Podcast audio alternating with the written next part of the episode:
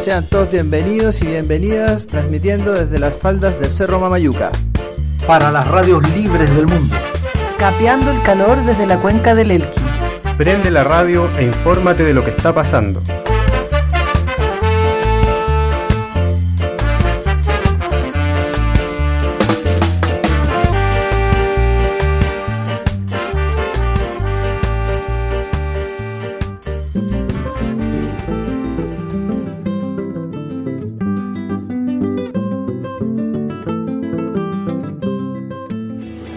Estamos en una nueva edición de su programa Por la Ventana. El día de hoy queremos homenajear a una gran mujer, una mujer de estas tierras, de las tierras elquinas. Una mujer que, digamos que para su tiempo fue muy avanzada. Ella es Gabriela Mistral y, bueno, con mis amigos de costumbre en el programa, eh, vamos a partir con una eh, poesía de Gabriela y luego nos lanzamos con un poco analizando su, su historia.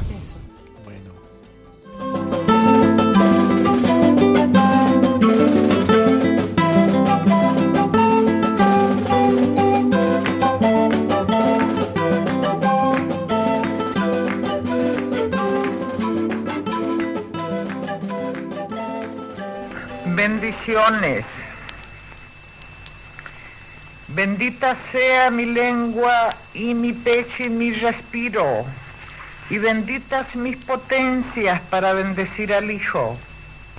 Benditos tus cinco siervos que llamas cinco sentidos, tu cabeza con bautismo y tus hombros con rocío. Benditos tus alimentos en sus imagen y en su signo, y en tu mano den las frutas luz y trasluces divinos. Bendito cojas el bulto del timón o del martillo, o hagas metales, o hagas el rostro de Jesucristo.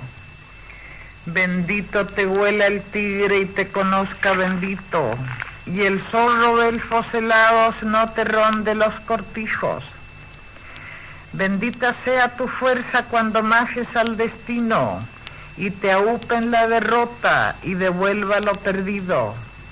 Bendito de Dios galopes, el mar navegues bendito, bendito vayas y vengas, nunca te traigan herido. Bendito entres por las casas alzada de árbol florido, y Raquel te sepa suyo y arribado sin caminos.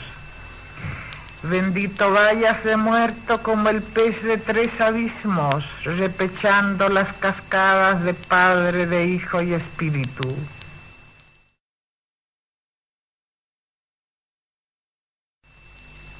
El Hijo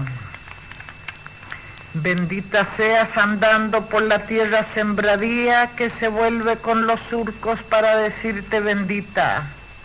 Los pájaros que te cruzan como al ángel y a Tobías, le dejen caer su gracia a la madre que camina. Bendita te cante el viento en las cañas y en las quilas, y la ráfaga zumbando quiebro a quiebro te bendiga las bestias en torno tuyo hagan una rueda viva y por bendita te lleven hasta la puerta sus crías. Entres bendita al establo a lavar a las novillas, delfos y alientos parados te topen como neblinas.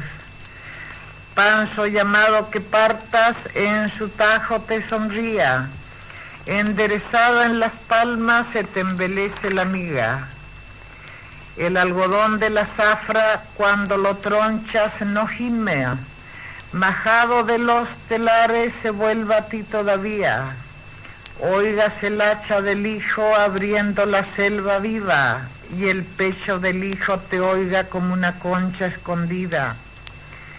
Con dos edades te vean la gente es el mismo día el mozo te llame madre y un viejo te diga niña.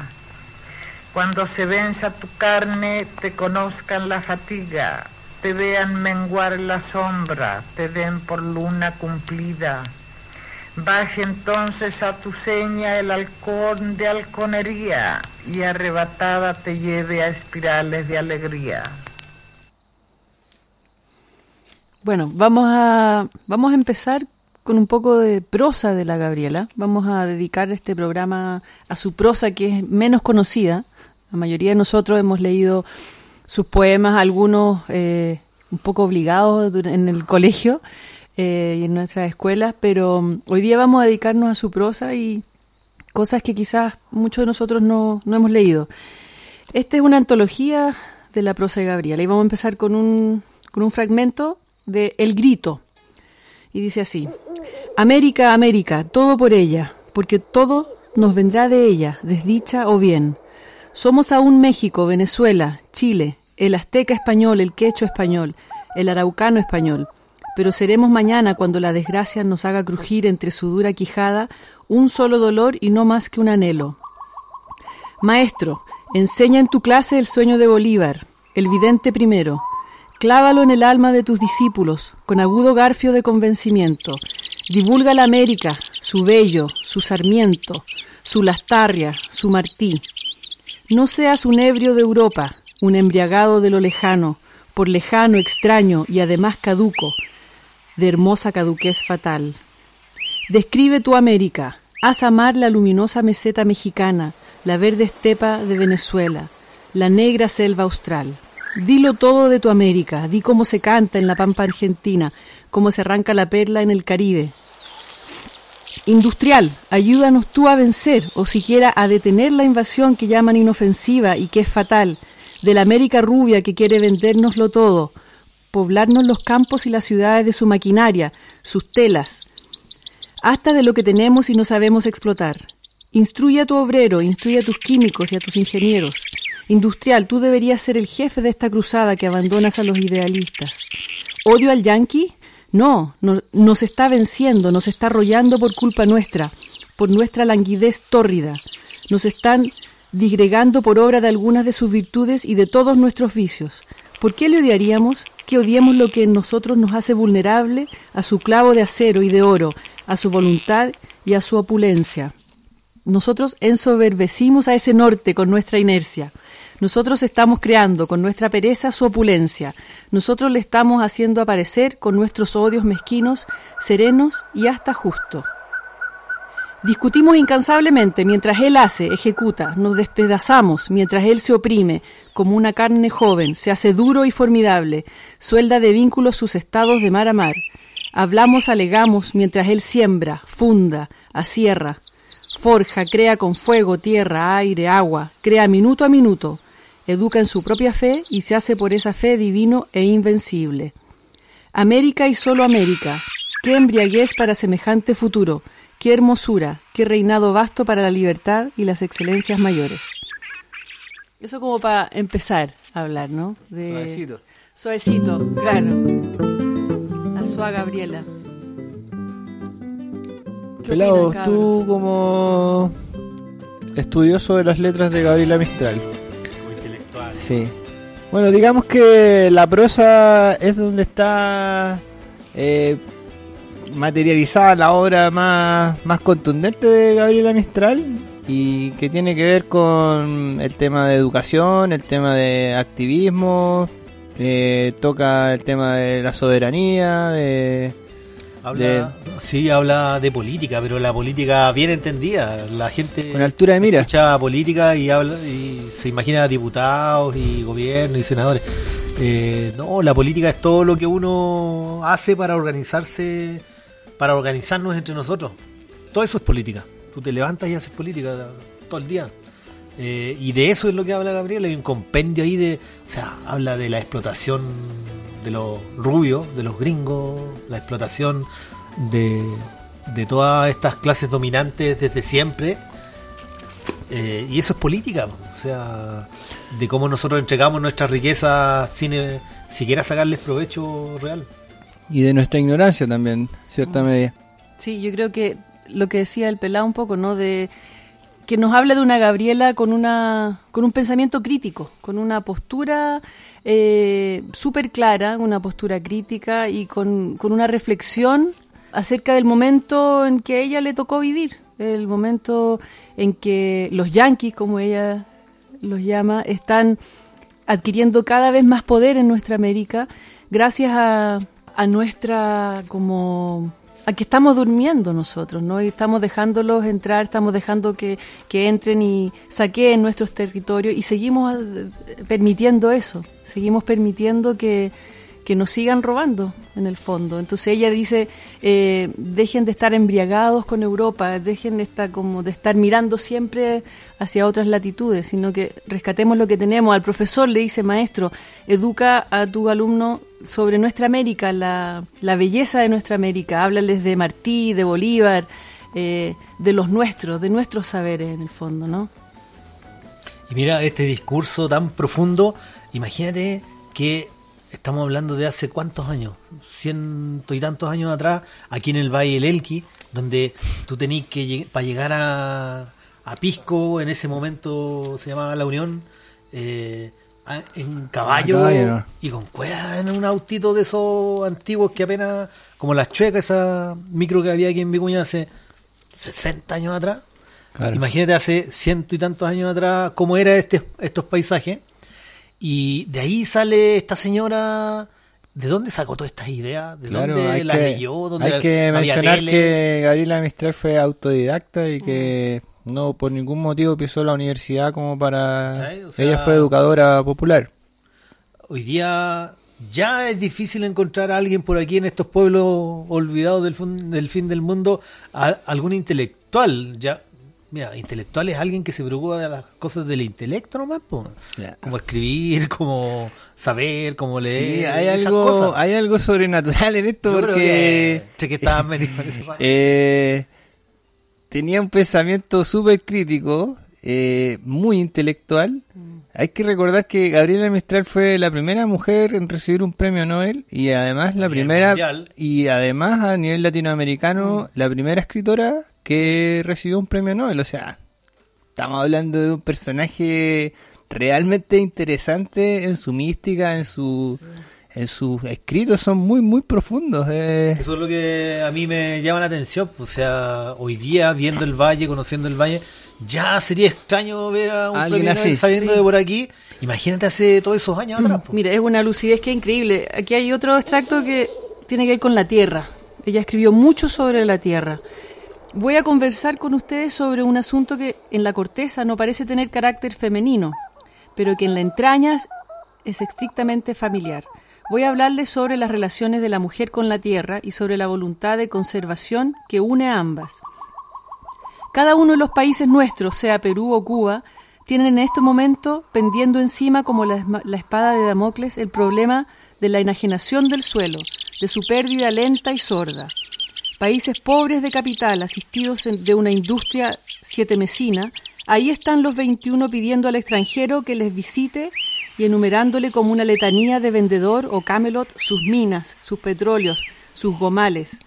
El extranjero va a vernos y, ya sea norteamericano o inglés, toma el radio más ancho posible para garantizar su inversión.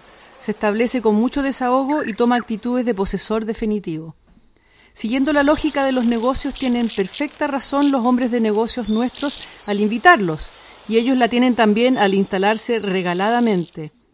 Pero sucede que entre los intereses de los capitalistas criollos y los intereses de los capitalistas extraños, desarrolla su vida entera la masa de un pueblo que no verifica estos arreglos y que solo los padece, masa que constituye el cuerpo del país, es decir, la carne de la patria, y que no habiendo comprado ni vendido debe sufrir las consecuencias enteras de la terrible operación. En cierta, en cierta manera yo hablo por esa masa a la que pertenezco en cuanto a persona sin tierra, pero que forma parte de una tierra, en nombre de esa masa a la cual se le ocurre la desgracia de que se despierta un día sabiendo que su provincia dejó de ser cubana, chilena o venezolana, sin que ella supiese el cómo ni el cuándo de su desgracia.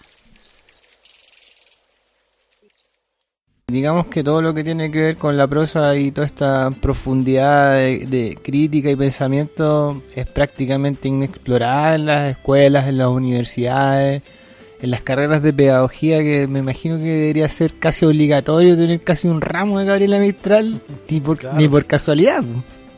Y además en las políticas nacionales de educación. Imagínate, en México hay no sé cuántas escuelas con su nombre, eh, hizo una reforma que hasta el día de hoy existe, eh, y aquí en Chile, uno, ni la conocen, y lo otro, sus políticas no están plasmadas en ninguna escuela por ni aunque se habla de Piscoelque o Monte Grande. Bueno, pero también hay que analizar que tiene que ver con precisamente el contenido de estas palabras y a quién están dirigidas. Ah, Entonces, en ese sentido, claro. son revolucionarias, son de pensamiento crítico y que es todo lo contrapuesto a lo que ofrece hoy día el mercado de la educación. Vamos a seguir hablando del tema de educación, que escribió mucho la Gabriela sobre eso. Después de un tema, vamos ahora con Indio Loco, del grupo que se llama Indio Loco, eh, el grupo de Juan Burro, ¿no? Del actor Pablo Schwartz. Vamos con ello.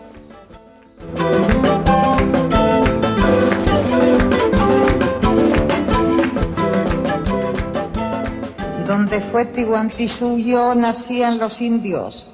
Llegábamos a la puna con danzas, con himnos. Silbaban quenas, ardían dos mil fuegos vivos. Cantaban collas de oro y amautas benditos. Bajaste ciego de soles, volando dormido, para hallar viudos los aires de llama y de indio, y donde eran maizales ver subir el trigo, y en lugar de las vicuñas topar los novillos. Regresa a tu Pachacamac, en vano venido, indio loco, indio que nace, pájaro perdido.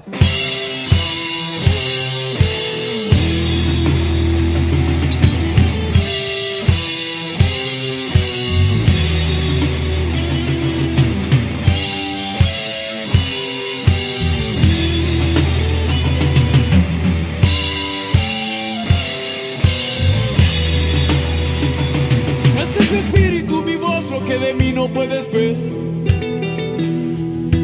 Siempre la guitarra si no tengo más que hacer. Traigo la voz de los antiguos que componen para mí. El paraíso que tenía pero que ayer perdí. Vivo en la música, en el agua, en la tierra y en el sol. Soy el silencio que se envuelve a cada oración. El primer golpe que fue dado en el primer tambor. Corazón latiendo al pulso de cada canción.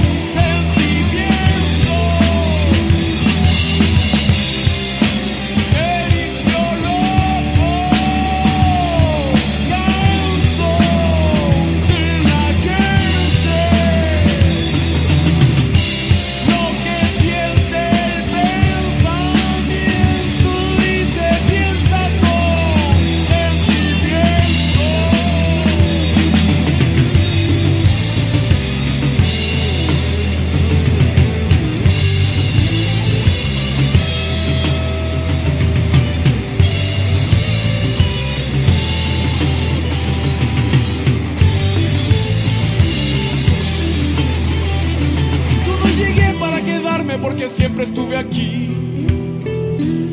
No me buscaste ni encontraste porque nunca me perdí. Dejo mi voz en el silencio, sé que no sabes de mí.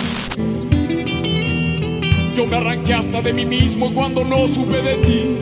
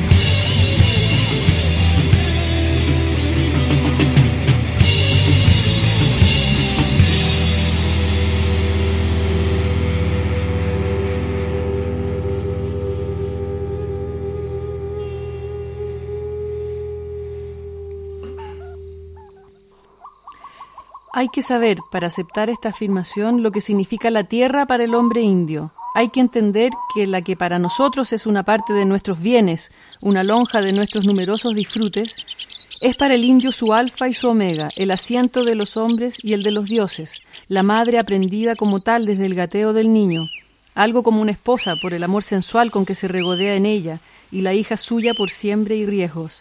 Estas emociones se trenzan en la pasión profunda del indio por la tierra.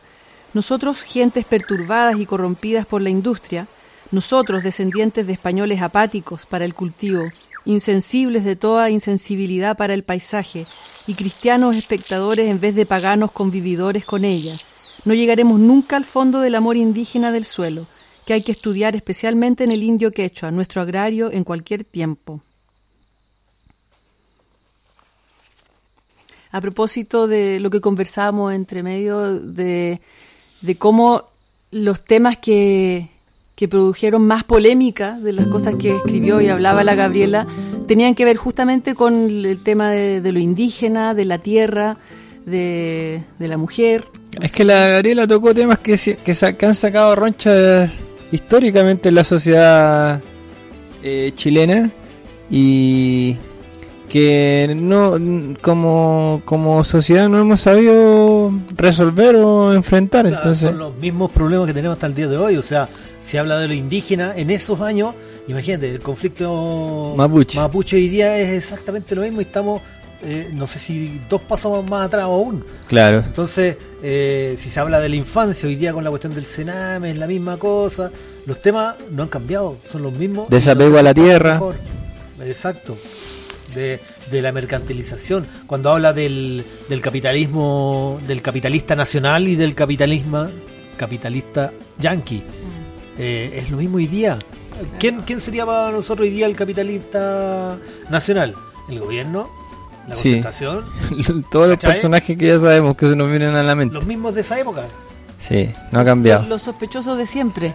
Bueno, ¿te acordás cuando hicimos un programa de la Violeta Parra y también nos asombraba como esa esa visión tan tan asertiva de la realidad? Eh, bueno, aquí esta genialidad también se repite y tiene que ver con lo mismo, una lectura de, de la chilenidad, de, de nosotros como cultura tan rica, tan, tan profunda, pero que a la vez nunca la hemos aprovechado dentro de esa visión tan como sería eh, progresista que, tenía la, Gabriela. Mm. Eso es progresista, porque no se eh, encasillaba políticamente ni con partidos ni con movimientos, pero eh, profundamente progresista, las dos, Violeta Parra y, Gabriela, ¿cachai? no eran banderas particulares ni partidarias, pero era un progresismo y una rebeldía mayúscula.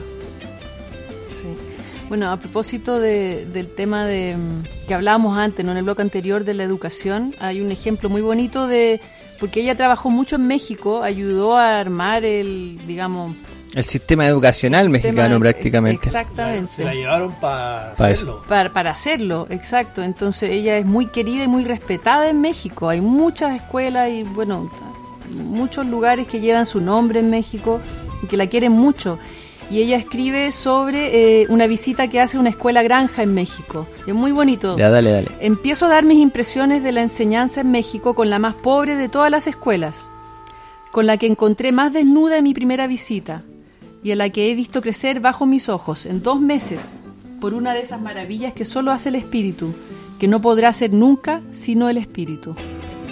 Para llegar hasta ella el automóvil me hizo atravesar al bar, el barrio más abandonado y feo de la gran ciudad. Puro arrabal, casas de obreros y de trabajadores, semejantes a aquellas otras en que nosotros arrojamos a morir a nuestro pueblo obrero. Al entrar en la escuela mi primer pensamiento fue mezquino. ¿Para qué traerán a ver a un colegio tan pobre a una extranjera? Porque es de estilo en estos casos en muchas partes mostrar a los visitantes los grandes colegios de parques brillantes y de aulas decoradas pero el pensamiento maligno desapareció en cuanto yo llegué al primer patio. Una multitud de niños, de pobrecitos, desarrapados, hacía labores de huerto. Regaban, removían la tierra, desmalezaban, entre un rumor jubiloso de colmena de octubre. Fui acercándome desorientada primero. Una hora después, mi estado de alma era un respeto y un fervor religioso por lo que estaba viendo. Tenía delante de mí realizada en tierra mexicana la escuela que soñó León Tolstoy y que ha hecho Tagore en la India, la racional escuela primaria agrícola, que debiera formar el 80% de los colegios en nuestros países. Sueño mío, ella desde hace 15 años. El maestro que me guiaba iba apoyándose en su asadón. Qué bonito, ¿no? Sí, era como ver al Cristian trabajando aquí en la huerta de, Eso yo, de la yo me imaginé a ustedes, chiquillos, aquí en Villaguita. ¿Pero Sí. qué? Eh. ¿Era, ¿Era Cristian o León Tolstoy? Ah, No se sabe, no se sabe. no, Oye, pero qué lindo también eh, saber de esta profundidad que tenía la, Viol- la Violeta. Bueno, se nos cruzan siempre Se las nos historias. cruzan, sí. Eh, con respecto primero a la educación, que ella eh, cataloga el tema de, la, de educar como un arte, no es un- simplemente un oficio, y que tiene que hacerse con la mayor pasión posible. Y además esto también asociado al tema de las aulas libres y de, de cómo eh, eh, hacer pedagógico el tema de la huerta o de, de la relación con la tierra, que claramente es el lugar donde podéis aprender más y absorber mayor conocimiento, sobre todo cuando eres niño. Sí, es una escuela agrícola. O sea, debía saber, como había antes, por lo menos, más que ahora, escuelas agrícolas. ¿Cuántas escuelas agrícolas hay hoy en día en el valle? Hay una. Y que está ahí a medio morir saltando, la verdad. No, no son grandes eh, lugares de pensamiento, de creación de... Sí, mira, voy a leerle un poquito más de lo que ella describe hablando con este profesor, ¿no? Mexicano. Él le dice, ella le pregunta, ¿cómo, cómo armó esta escuela usted? ¿Qué, ¿Cómo lo hizo? Y él dice, un día empecé a cultivar una parcela en el centro del terreno y le dije a los niños solamente que hicieran lo que yo fuera haciendo. Ellos verificaron el reparto del suelo en pequeñas secciones y se las distribuyeron. No les di lecciones previas de agricultura, porque no creo en la enseñanza teórica, sino como cosa paralela con la práctica y a veces como posterior a ella incluso. Se fue poblando la tierra eriaza y fea de las pequeñas manchas verdes de hortalizas. Había que ver con qué ardor trabajaban mis pequeñitos agricultores, siempre con mi vigilancia, pero sin mi ayuda, para enardecerlos de esfuerzos. No he querido matarles la alegría ingenua de que descubran ellos, de que se sientan menudos creadores. Mira qué importante y qué, qué como de, casi de sentido común, pero que cuántos profesores hacen esto hoy en día con los niños, ¿no? De dejarlos que ellos vayan descubriendo, sin guiándolos nomás, orientando como una guía, pero no así como depositando todo el conocimiento en ellos, ¿no? Sí. Vamos a ir redondeando, parece. Vamos con un temita, ¿o no? Sí, sí, estamos como en el tiempo. Vamos ahora con eh, un poema de Gabriela, yo creo. Vamos a con un poemita eh, con la voz de Gabriela.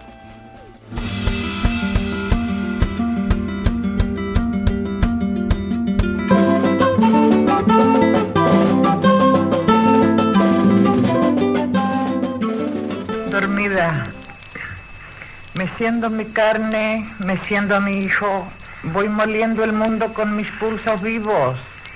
El mundo de brazos de mujer molido se me va volviendo vago blanquecino. El bulto del mundo por vigas y vidrios entra hasta mi cuarto, cubre madre y niño. Son todos los cerros y todos los ríos, todo lo creado, todo lo nacido. Yo meso, yo meso y veo perdido cuerpo que me dieron lleno de sentidos. Ahora no veo ni cuna ni niño y el mundo me tengo por desvanecido. Grito a quien me ha dado el mundo y el hijo y despierto entonces de mi propio grito.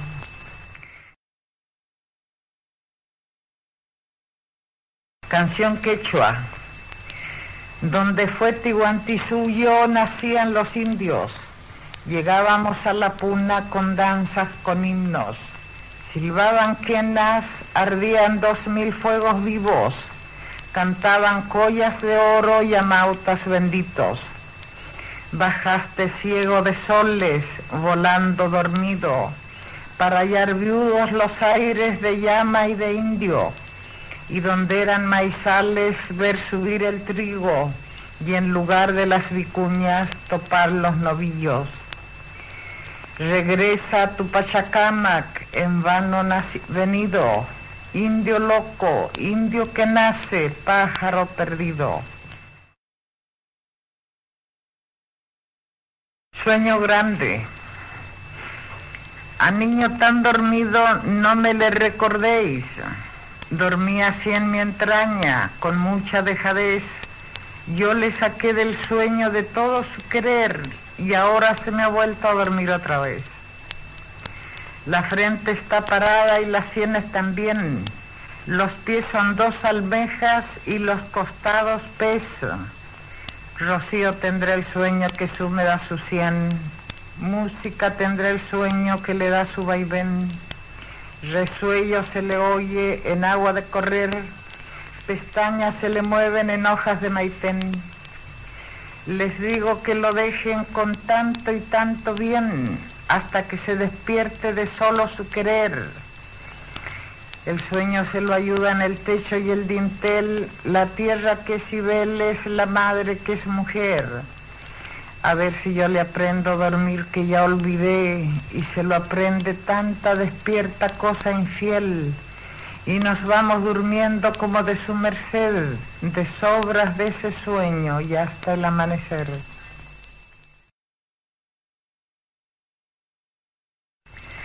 Arrullo Patagón. Nacieron esta noche por las quebradas liebre rojiza, vizcacha parda. Manar se oyen dos leches que no manaban y en el aire se mueven colas y espaldas Ay, quien saliese, ay, quien acarreara en brazo y brazo la liebre, la vizcacha. Pero es la noche negra y apretujada y me pierdo por cuevas y por aguadas. Me quedo oyendo las albricias que llaman, sorpresas, miedos, pelambres enrolladas, sintiendo dos alientos que no alentaban tanteando en agujero cosas trocadas, hasta que venga el día que busca y haya, y quebrando los pastos las cargue y traiga.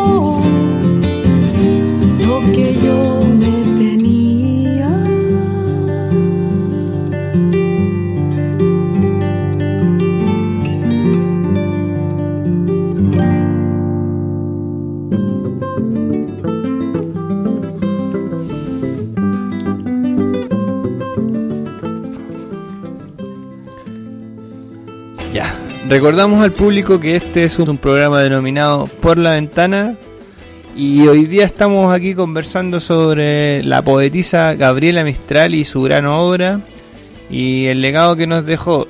Y dentro de, los análisis que hacemos en las pausas de musicales, eh, nos damos cuenta que la complejidad, no sé, que, que intelectual que logró tener la, la Gabriela Mistral de alguna manera nos hace prácticamente analfabeto en cuanto a interpretarla ya si para las personas que admiramos un poco su obra me imagino que para lo que es la gallada común y corriente la hace muy distante de, de, de entender esta, estas ideas de la Gabriela Yo creo que, que, que sí. Yo creo que es medio complicado leer a la Gabriela porque uno tiene que saber muchas cosas. Yo me pierdo de repente porque... eh, y eso que tú sabes A pesar de que algo leo y todo, imagínate, po, claro Mira, la Gabriela de repente se eh, refiere a los españoles y habla de los godos. Estos godos que... ¿Cuánta gente que esté escuchando o cuántos de nosotros sabemos quiénes son los godos? O que cuando habla de los godos se está refiriendo a los españoles, a los conquistadores. ¿Por qué? Porque, puta, lee un poquito y vaya a cachar que los pueblos bárbaros que bajaban del norte de Europa en esos años de la Edad Media, qué sé yo, eh, eran principalmente los que llegaron a España, por ejemplo, godos o visigodos. Ya, pero referirse, ¿por qué no decís español nomás, cachai? Porque si decís español nomás, no te ganáis el premio Nobel, pues, weón. claro. O cuando hablas de la espada de Damocles. Yo cacho que es la espada de Damocles que a lo mejor por una... eh, más que nada por una anécdota, porque en el Senado de, de- de la época de la UP, por ejemplo, había un eh, diputado, eh, Palestro, que dijo ahí en la cámara... eh, y tengo aquí arriba pendiendo sobre mí como una espada de pericle era como Piñera y se mandó un piñericosa y alguien por ahí, parece que uno de derecha le dijo, eh, es la espada de Damocles, weón. Y el palestro dice, ¿y qué pericle no tenía espada acaso? Y a partir de eso Se me sé la como- anécdota de la espada de Damocles. La averigüé y es cuando tú tienes una espada que pende sobre ti, o sea que está ahí colgada sobre tu cabeza, y en cualquier momento se corta el hilo que está amarrado y te cae en la cabeza. Ese básicamente cuando uno se refiere a cuando uno está como con un peligro latente, entonces tienes que andarte con cuidado y siempre estar pendiente. Esa es la anécdota, ¿cachai? Pero si alguien te dice como una espada de Damocles y sigue hablando, que hay colgado nomás, po. sí Ah, Ya, pero de todas maneras eh, es importante que eh, existen personas que nos pueden aterrizar estas estas ideas progresistas, digamos, y que también nos pueden un poco eh, enrolar dentro de la línea de lo que ella propone, ¿o ¿no? Claro, pero como quién sería, por ejemplo. Dale, po. Ah. Dale, dale, dale. Voy a- voy a leer- voy a- Aterrízanos. Voy a leer algo muy, muy bonito que escribió ella, que es co- cómo, cómo escribo, cómo escribía la Gabriela. Yo escribo sobre mis rodillas y la mesa de escritorio nunca me sirvió de nada, ni en Chile, ni en París, ni en Lisboa. Escribo de mañana o de noche y la tarde no me ha dado nunca inspiración, sin que yo entienda la razón de su esterilidad o de su mala gana para mí.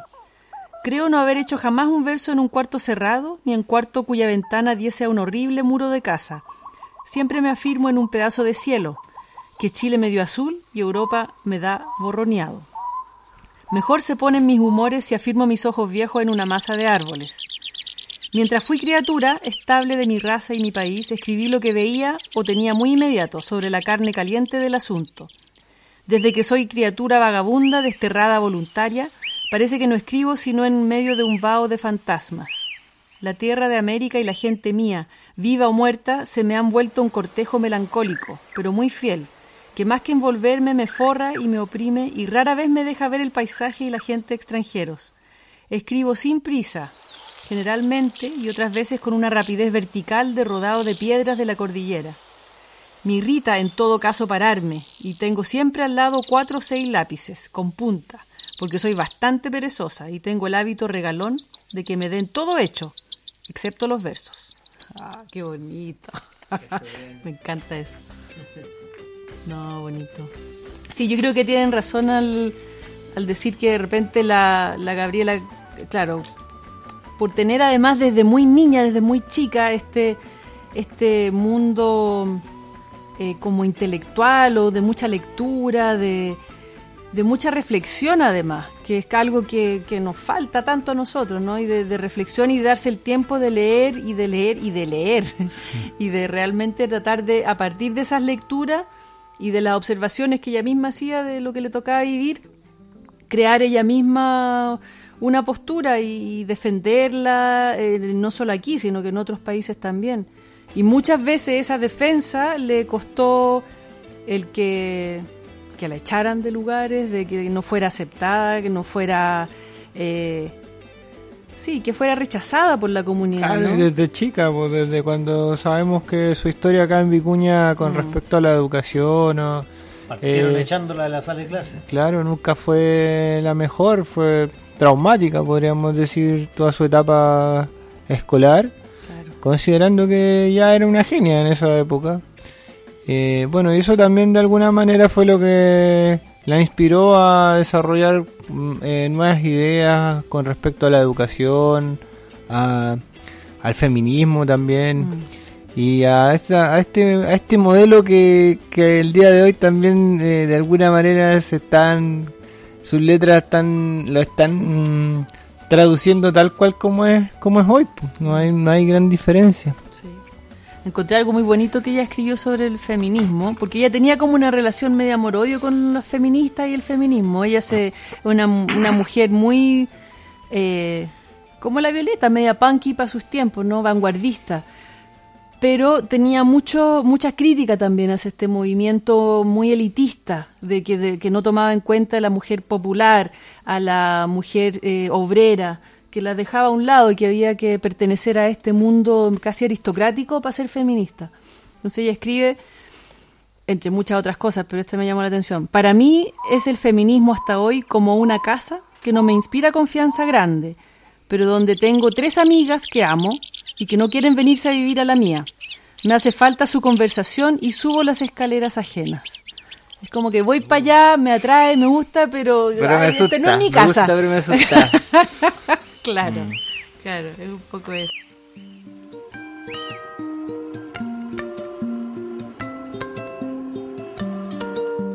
¿Dónde fue el Ticuanti suyo? Nacía los indios. Llegábamos a la puna con danzas con himnos. Jugaban collas, ardían dos mil fuegos vivos. Tocaban flautas de oro y amautas benditos.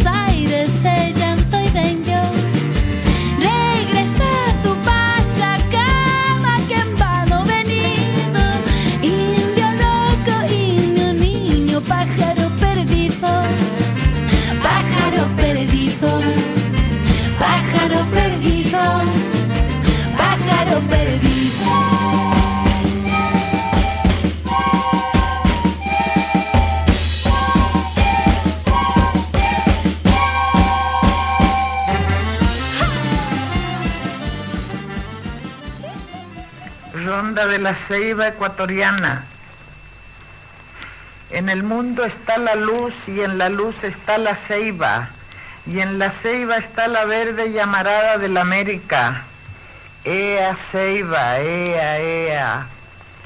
Árbol ceiba no ha nacido y la damos por eterna. Indios quitos no la plantan y los ríos no la riegan. Tuerce y tuerce contra el cielo veinte cobras verdaderas y al pasar por ella el viento canta toda como Débora. Ea ceiba, ea, ea. No la alcanzan los ganados ni le llega la saeta. Miedo de ella tiene el hacha y las llamas no la queman. En sus gajos de repente se arrebata y se ensangrienta y después su santa leche cae en cuajos y guedejas. Ea ceiba, ea, ea. A su sombra de giganta bailan todas las doncellas y sus madres que están muertas bajan a bailar con ellas. Ea ceiba, ea, ea. Damos una y otra mano a las vivas y a las muertas y giramos y giramos las mujeres y las ceibas.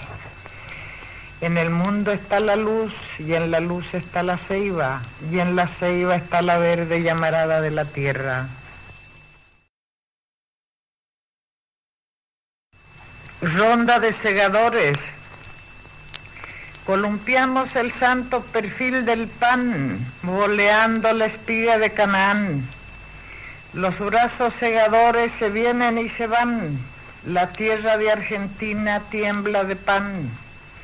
A pan segado huele el pecho del Jayán. A pan su Padre nuestro, su sangre a pan.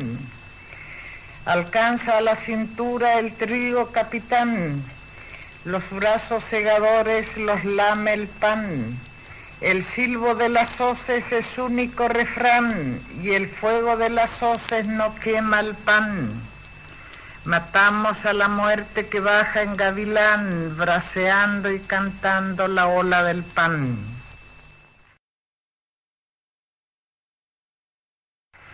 Encargos. Le he rogado al almud de trigo guarde la harina sin agrura y a los vinos que cuando beba no me le hagan su llamadura. Y vino y trigo que me oían se movieron como quien jura. Grité en la peña al oso negro, al que llamamos infortuna, que si sube despeñadero no me lo coma bestia alguna y el oso negro prometía con su lomo sin sol ni luna. Tengo dicho a la oreja crespa de la cicuta que es impura, que si la muerde no lo mate aunque su flor esté madura. Y la cicuta comprendiendo se movía jura que jura. Y mandado le tengo al río que es agua mala de conjura, que le conozca y no le ahogue cuando cruce la embocadura, y en ademán de espuma viva el río malo me lo jura. Ando en el trance de mostrarlo a las cosas una por una, y las mujeres se me ríen del sacar niño de la cuna, aunque viven a lluvia y aire la granada con la aceituna. Cuando ya estamos de regreso a la casa de nuestra oscura, yo me pongo a rezar el mundo como quien punza y lo apresura, para que el mundo como madre sea loco de mi locura y tome en brazos y levante al niñito de mi cintura.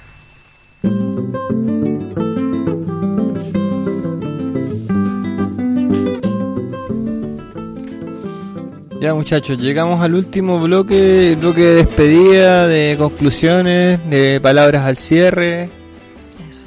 etcétera. Mensaje para la casa. Mensajes Sí. para la casa. Eh, tareas para la casa, para el próximo programa. Lea a Gabriela. Claro, me, me quedó dando vuelta algo que decía el pelado con respecto a esto de, de que para muchas personas puede ser que la Gabriela pu- puedan sentir que les queda como grande, ¿no? Esto de, de que ella era tan erudita, tan, tan leída y, y que puede costar un poco seguir, eh, incluso en el, en el poema en el libro Lagar, es, es bien denso ese libro, o sea, ya yo entendí poco de lo que leí, pero lo que le decía Gal Cristian recién, estoy muy de acuerdo, eh, que en el fondo es lo que uno le hace sentir en la lectura o, escucharla incluso, eh, lo que te hace sentir físicamente. Yo creo que eso es importante, aunque uno no entienda todo lo que, lo que está leyendo, eh, es lo que te hace sentir, eh, es, es lo que ella logra traspasar y yo creo que hay, hay, hay escritores y escritoras que logran eso. Hay otra escritora chilena que es muy buena, a mí me gusta mucho, la de Amelia El Tit, que es muy críptica y que le entiendo re poco lo que leo, pero lo que me hace sentir al leerla me gusta. Entonces, como que yo rescato eso un poco, aunque me cueste. Que es un poco el ritmo que uno Sí. logra al leer, leer, leer, leer. Y se, hay un cierto sonsonete que va quedando. Eso ya es suficiente. Pero todo esto parte por la actitud de leer. Bueno, yo por mi parte creo que recomendaría la obra de Gabriela Mistral a los profesores, eh, al mundo de la educación, tanto profesores académicos como populares. Y creo que es una muy, muy linda fuente de inspiración como para hacer cosas nuevas en educación.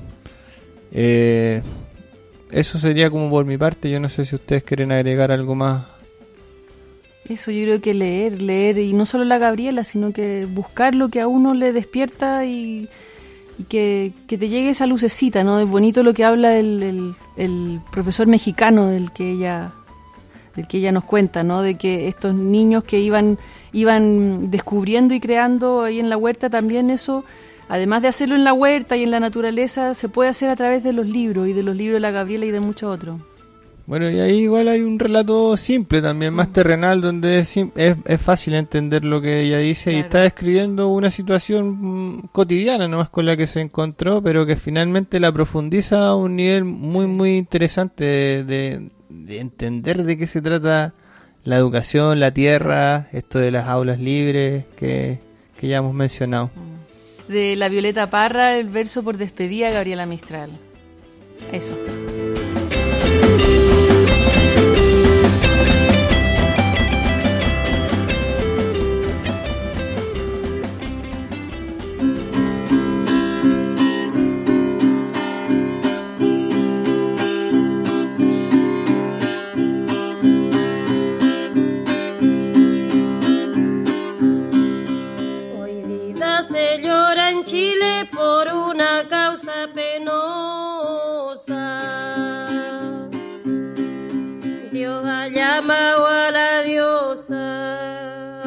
Mansión tan sublime.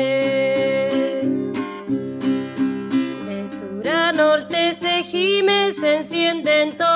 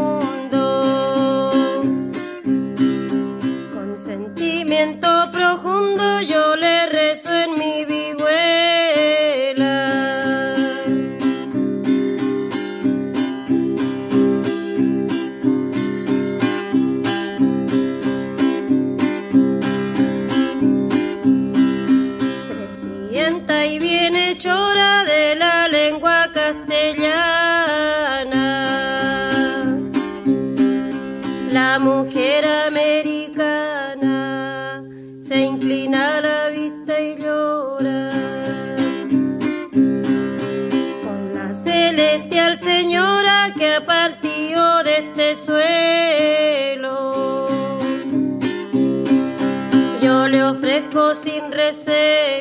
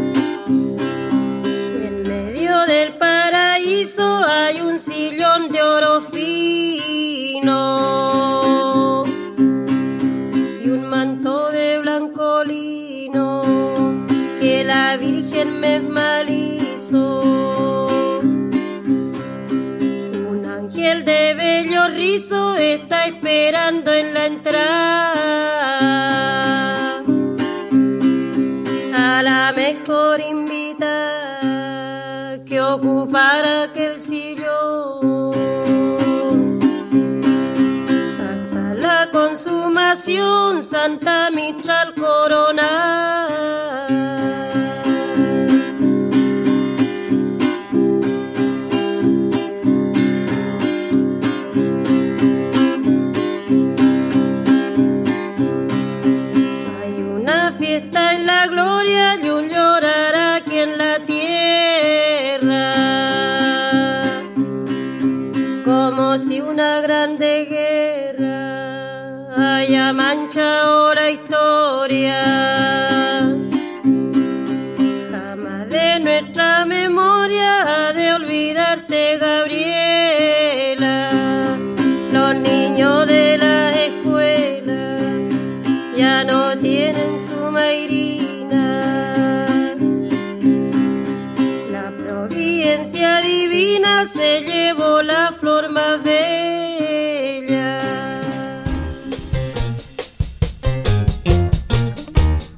acaba de escuchar Por la Ventana,